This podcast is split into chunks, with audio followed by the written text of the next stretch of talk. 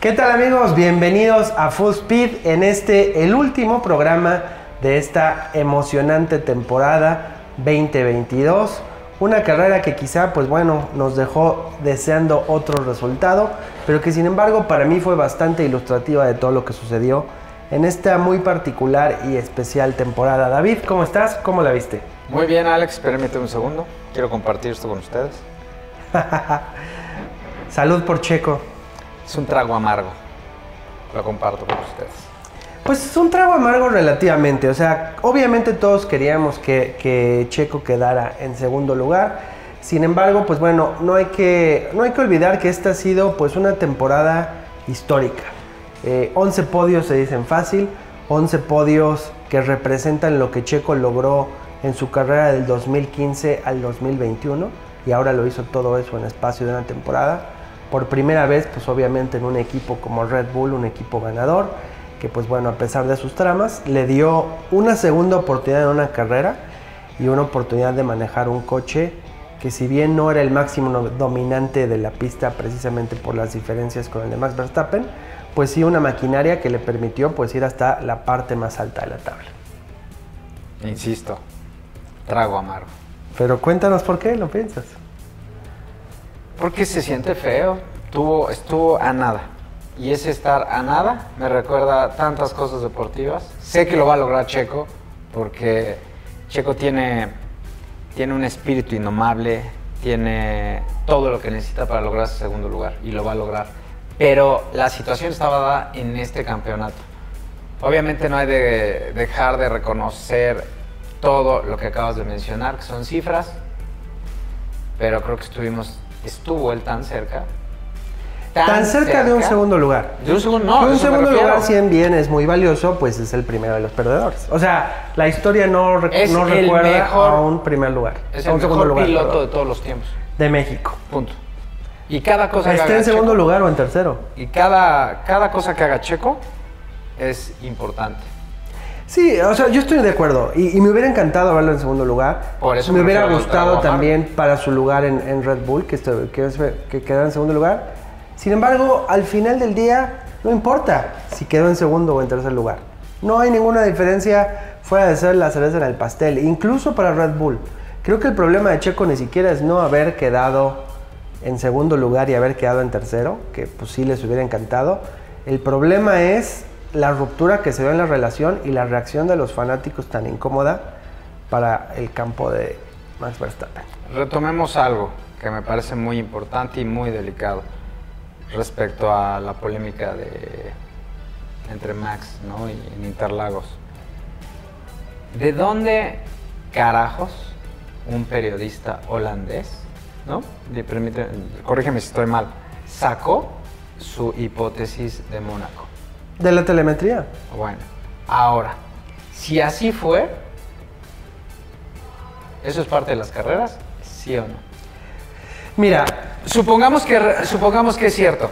supongamos que es cierto que lo hizo a propósito. Y El chocar eh, a propósito es causa de descalificación. sobran casos, cena, ta, ta, O sea, ta, chocar, chocar a propósito es motivo de descalificación. Este señor lo saca de analizar la telemetría. Tú ves la telemetría y es fácil darle la razón de por qué lo interpreta así. Sin embargo, lo que hay que tomar en cuenta es que lo que está mostrando la telemetría es un error, no necesariamente provocado, puede ser un error humano, que se da mucho en unas condiciones de quali en Mónaco, en ese punto de la pista, donde se han dado muchas veces accidentes similares. Entonces, tú puedes interpretarlo de dos maneras, y tan, tan es interpretación que ningún equipo se quejó. Es Pero- más, Toto Wolf salió a decir, déjense de tonterías, ese equipo ya tuvo suficiente, suficiente este, controversia por un año. Supongamos algo, que lo hizo. Y después te vienes a lo que siguió a continuación. Fue pura ayuda de Pérez, de Checo, a Max. Entonces, cualquier teoría de un periodista Causó mucho daño. Y, Es miren, aquí- y aquí el problema creo que ya hay que dejar en el pasado, fue o no fue, pasó o no pasó. Brasil es algo que no debemos de seguir revisitando. El hecho es que sacó un lado que no existía de eh, la relación entre Max y Verstappen, que había sido de concordia y que había sido de unión. Son pilotos. Y sí, no, bueno, y siempre va Se a van acabar a en eso. es obvio. Lo que La sí gente te que puedo no decir eso es que sí, ese evento afectó a ambos pilotos. Es normal. Y afectó la relación de Max con Checo y afectó la- lo bienvenido o no que sea Checo en el equipo de Red Bull. Es normal. Es un hecho, es Pero es- normal, pero es un hecho. son Tanto equipos de carreras, ¿a qué que ahora tiene dos personas que lo pueden sustituir a media temporada. Porque él tiene a Nick Debris en Alfa Tauri y tiene a Daniel Ricardo en el mismo Red Bull. Que sabemos que no se tocan el corazón para sustituir a un piloto a media campaña. Así ha sido la vida de Checo. Claro, creo que eso hasta le puede sacar mejor. Yo no es que me preocupe, yo estoy siendo objetivo. No estoy defendiendo a Red Bull, no estoy, obviamente, pues toda mi, buena voluntad está para con Checo.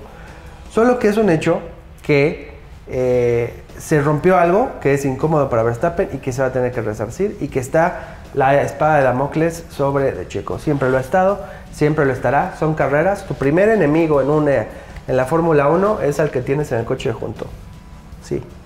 Pero, desafortunadamente, aquí se dio algo que no existía por el egoísmo de Max Verstappen, sí, y luego se exacerbó con, pues, ahora sí que la pasión desbordada de todo un país. Ah, Bueno, lo de las redes sociales es mm, intratable, es eh, inaudito, es totalmente reprobable, pero nadie tiene injerencia. Las personas que tenemos redes sociales, y esto es un mensaje para todos, háganse responsables. Punto. Si no se quieren hacer responsables y se sienten muy graciosos o con un poder supremo para estar poniendo ese tipo de ofensas, pues creo que no deberían de tener redes sociales. Hoy David llegó enojado. No, no. Este, No, esto, no, tienes, tienes razón, tienes No, razón. claro, pero- Y, y una cosa, no hay que perder de vista que la crítica es justa y la crítica fue justificada y los medios criticaron a Max Verstappen universalmente, fuera de los daneses, por algo que es claro y está bien, no debemos de dejar de ser críticos. Y esto también hablando ya de las redes sociales en general. Lo que hay que entender es que existe una diferencia entre ser críticos y ser objetivos y expresar nuestra opinión a entrar en los ataques personales, particularmente cuando ya implica el universo extendido de una persona. Amenazar de muerte a la familia de cualquier deportista está mal bajo cualquier escenario.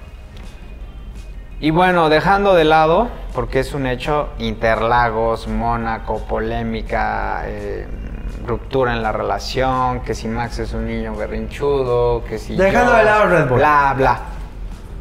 Mucho ojo.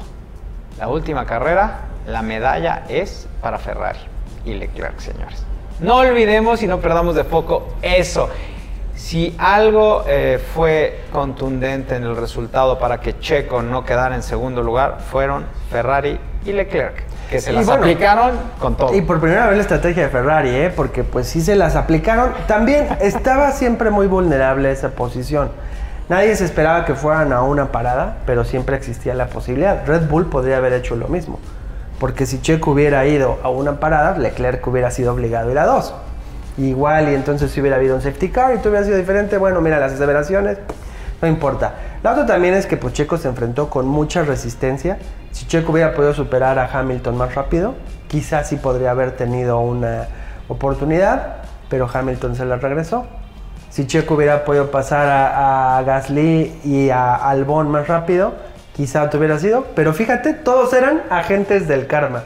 Toda la gente que estaba involucrada en el drama, Hamilton, Gasly, Albon, fueron los obstáculos que tuvo. Y Leclerc simplemente la capitalizó mejor. Yo por eso me siento tan satisfecho como puedo estar con el resultado. Porque creo que a fin de cuentas la tabla quedó en general mucho como se merecía. Y ya no solo enfocándonos en Checo, también que Russell esté en cuarto fue un gran logro. Creo que Leclerc a fin de cuentas tuvo que pagar muchos karmas que no eran suyos en cuanto a lo que venía de Ferrari. A fin de cuentas acabó con tres triunfos contra los dos de Checo, la misma cantidad de podios, pero todos estos problemas que eran ajenos a él. Y siendo objetivos también es un piloto superior. ¿Qué Checo? Sí. No creo. Bueno, yo creo que sí. Yo creo que sí. Este, tenemos, pues bueno, Russell que también le fue bastante bien, tuvo su primer triunfo, algo que fue muy interesante. Russell me parece Sainz que logró superar a, a este a Hamilton en la tabla general precisamente por este abandono. Ouch. Y Hamilton que a pesar de que queda sexto, o sea, bueno, aquí sí hay que hablar de temporadas difíciles, pero esperemos de aprendizaje. Hamilton termina sexto, que es el lugar más bajo de, los, de la tabla superior. Después de venir de perder su octavo título, el primer año en que no corre, en que no gana una carrera. Esto es una temporada difícil. Sin embargo, ve- vemos a Hamilton llorando, no. O sea, vemos a, a Mercedes diciendo, ah, qué terrible, vamos a olvidarnos de esto. Mercedes va a poner los coches del W13 en su recepción para no olvidar lo que fue esta temporada. Y creo que esa es la actitud que hay que tener Son en la. Fórmula 1 y en la vida. Los errores no es para bloquearlos, no es para flagelarnos, es aprendizarlos, que nos hagan más fuertes y regresar y utilizar esa fuerza para ir más adelante. Y eso es lo que Checo va a hacer la próxima. Y eso es lo que también ya sabe, no, no es una relación...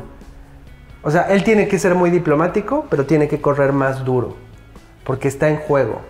Porque Red Bull, él solo es instrumento, porque trae a Nick de Vries, porque trae a Daniel Ricardo, y así.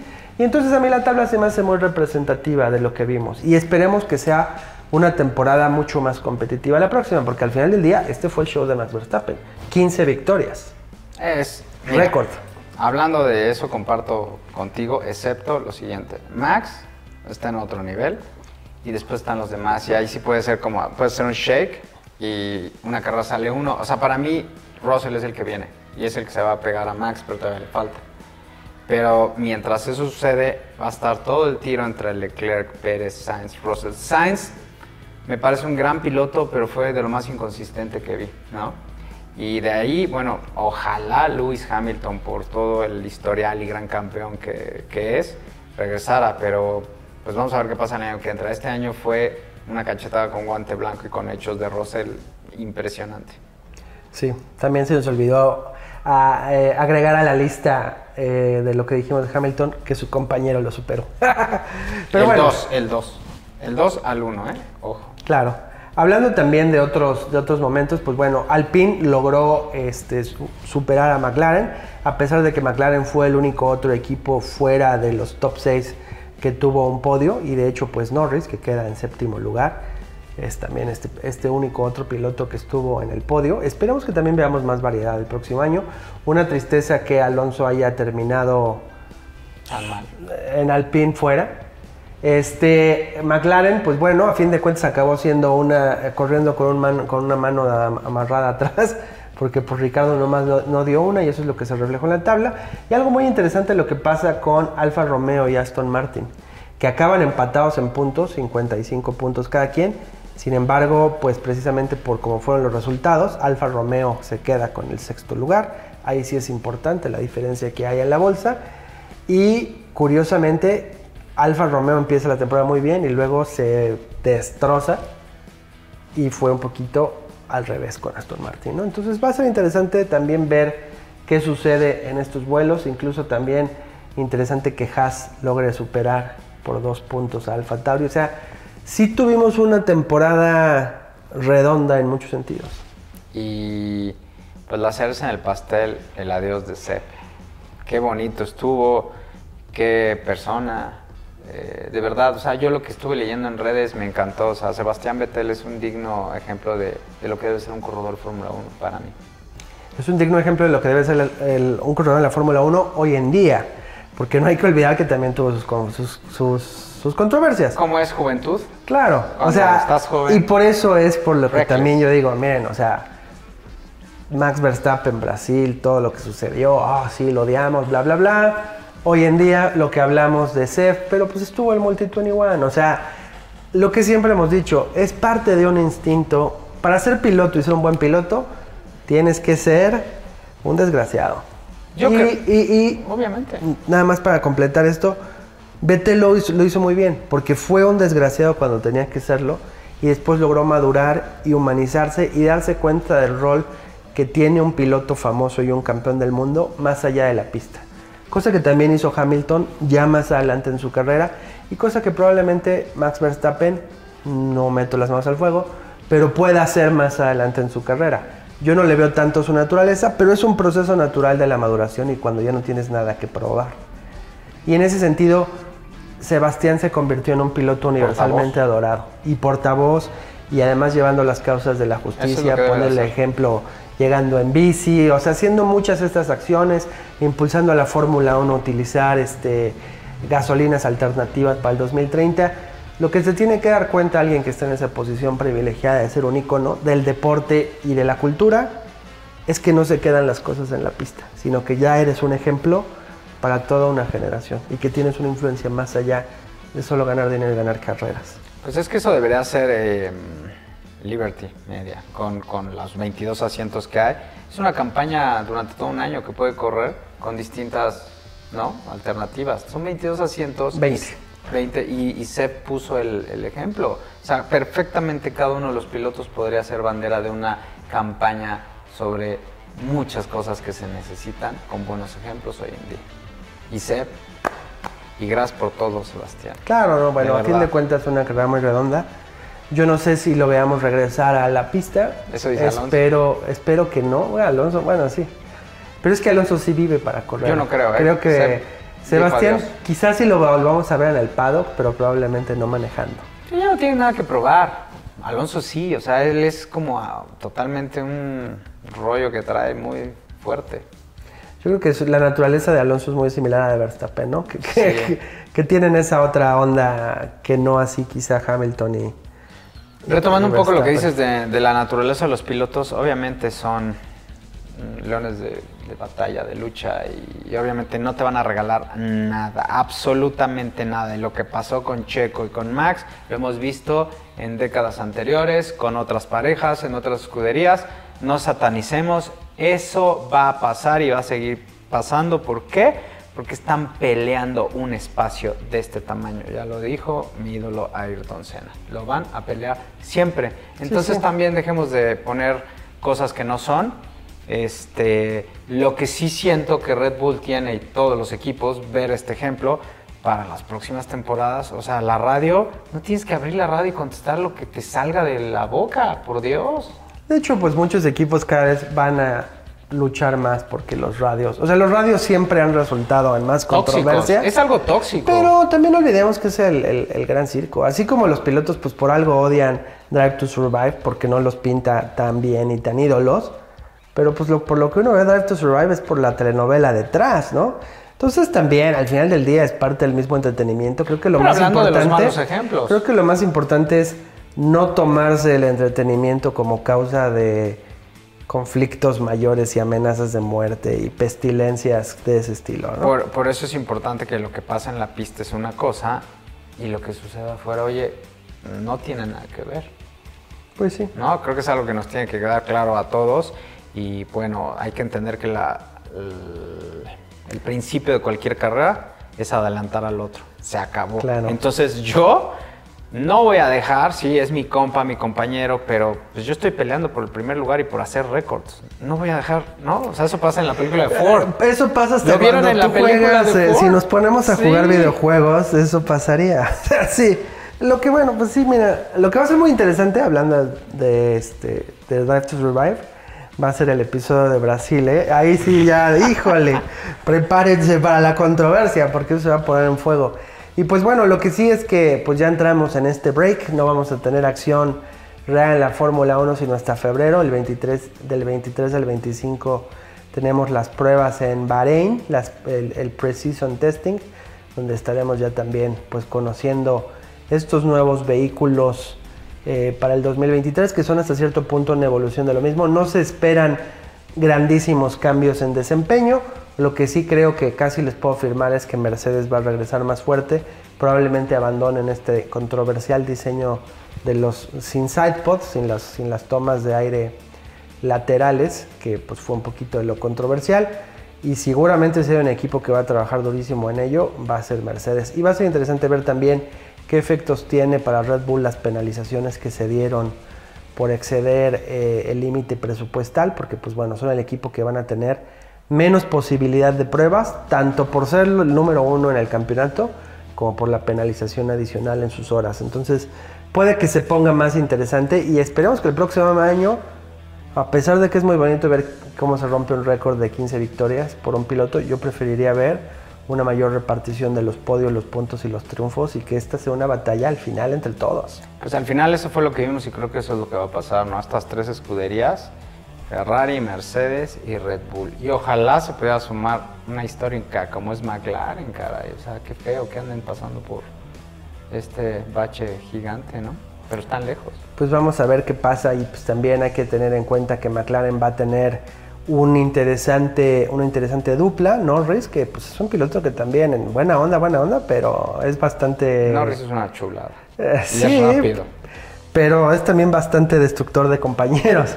Y ahora a ver Piastri qué puede hacer, porque pues Piastri sí, pues mucha promesa, mucho escándalo con Alpine, pero pues no lo hemos visto correr, ¿no? Entonces va a estar interesante siempre es- estas nuevas, estos nuevos participantes, eh, pues estos viejos clásicos que regresan, ver a Nico Hulkenberg de regreso en el paddock va a ser interesante. Eh, pues esta amenaza sobre Checo que creo que lo puede sacar lo mejor de sí mismo. Yo sí voy a Viene algo a- interesante. Voy a extrañar a la Tiffy. ¿No?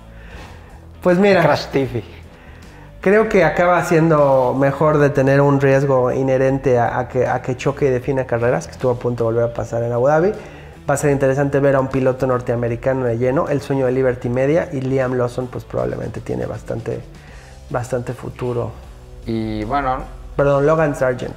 y pues vienen cosas interesantes, ¿no? También la presencia de Pato pronto, estoy seguro, y todos los, la camada nueva. Pues ojalá Pato Ward logre subir a la Fórmula 1, ¿no? Ya verás que sí. Qué mejor, porque pues sí, mira, pase lo que pase con Checo, eh, yo veo difícil que, que logre seguir en Red Bull más allá de la próxima temporada, así que hay que disfrutarlo a todo. Creo que ya el, el terminar la próxima temporada ya sería algo muy favorable y creo que pues sí, sí, sí hay con qué. Pero pues también, quién sabe qué, qué depare en el futuro, ¿no? Sí sabes cuál es la meta de Checo, ¿verdad? ¿Qué es la meta de Checo? ¿Para ti? ¿Ganar el campeonato? Checo va a querer ganar el campeonato. Claro, pero Punto. una cosa es querer ganar el No, yo sé, campeonato pero- y otra cosa es ganarle a Max Verstappen en con la misma maquinaria. Sí, pero esa es la meta de Checo. Está bien que no sé cuántos, meta. no sé cuánto tiempo vaya, pero eso es lo que va, va a buscar, punto. Bueno, porque más es su última oportunidad. De todos modos, él no tiene nada que perder. O sea, lo peor que puede pasar es que lo corran a la mitad de la temporada. Que Red Bull, pues lo hemos visto que lo hace. Y en una de esas ni siquiera lo corren, lo pasan a Alfa Tauri, ¿no? Sí, y siendo Que incluso que Checo pasara a Alfa Tauri no sería tan terrible. No, y siendo objetivos, son 15 segundos de diferencia en muchas de las carreras. O sea, Max está por encima, pero Pues sí, pero tiene que luchar por eso. yo tengo un gran amigo que dice, todo es posible, Claro. Imaginemos cosas chingonas. ¿no?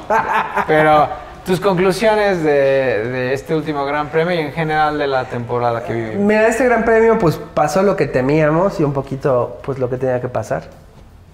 Este estuvo bien que, que no hubiera grandes controversias eh, alrededor de la FIA, ya con eso me doy por bien servido. Y de la temporada que pues bueno, empezó muy interesante. Me dio mucho gusto ver una batalla de tres que hasta cierto punto se mantuvo a pesar de- de- del dominio de Max Verstappen y de Red Bull.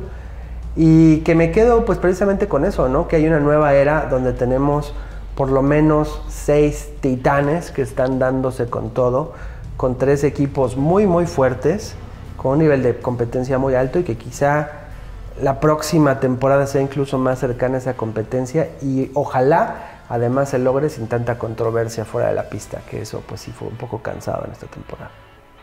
Yo me atrevo a decir que, como bien lo dijiste, este cierre de, de Abu Dhabi fue el reflejo perfecto como, como terminó todo, el reflejo de la temporada. Y me quedo con Ferrari, que se comió gacho ahora sí a, a Red Bull en la estrategia. Sea, eso Bueno. fue todo, eso fue el game changer. incluso un reloj descompuesto está, da la hora correcta dos veces al día. y eso fue lo que pasó con Iñaki Rueda. Yo digo que Ferrari pues tuvo la suerte en esta ocasión, pero Ferrari siempre puedes contar en que, en que se equivoque. Pero pues bueno, ya veremos Pero qué esta sucede. no, y le salió. Por eso te digo. Y veces- podemos decir que si se la cobró Hamilton y que Gasly iba a ser casi imposible. Lo real fue Está muy difícil. Y en cualquier estrategia, en cualquier estrategia, si uno va a una parada y el otro va a dos paradas, está bien difícil que le ganes. Pero ahí fue todo. Sí, ahí estuvo todo en la estrategia. Sí, y, normalmente había sido al revés, que Red Bull se la Yes. aplicaba a Ferrari, Hanna le tocó perdió. una dosis de su propio chocolate. Y bueno. Pero eh, bueno. La temporada, gracias a todos los pilotos, gracias a ustedes por seguirnos y aguantarnos. Eh, no sean incendiarios, por favor, es lo único que les digo. Sí, no se metan, no tiene caso repartir cosas que pues, en, la, en la pista los pilotos viven para darse en toda, en todas. Punto. No van a regalarte nada, ¿sí o no? Pues sí, pues sí. A fin de cuentas, pues bueno, no hay que dejar, repito, no hay que dejar que la pasión se desborde. Pero lo que sí, pues bueno, les agradecemos que nos hayan acompañado en esta temporada. Eh, ahorita pues terminamos con los contenidos alrededor de las carreras, pero vamos a estar teniendo contenido especial sobre la historia, sobre los pilotos. Así que pues síganos acompañando aquí en Full Speed y estaremos pues de lleno de regreso ya siguiendo los eventos del testing de pretemporada del 23 al 25 de febrero y pues sigan pendientes al canal. Muchas gracias. No dejen sus comentarios. Escríbanos. No olviden suscribirse. Por favor, sí, escríbanos, escríbanos. Pues muchas gracias y aquí seguimos.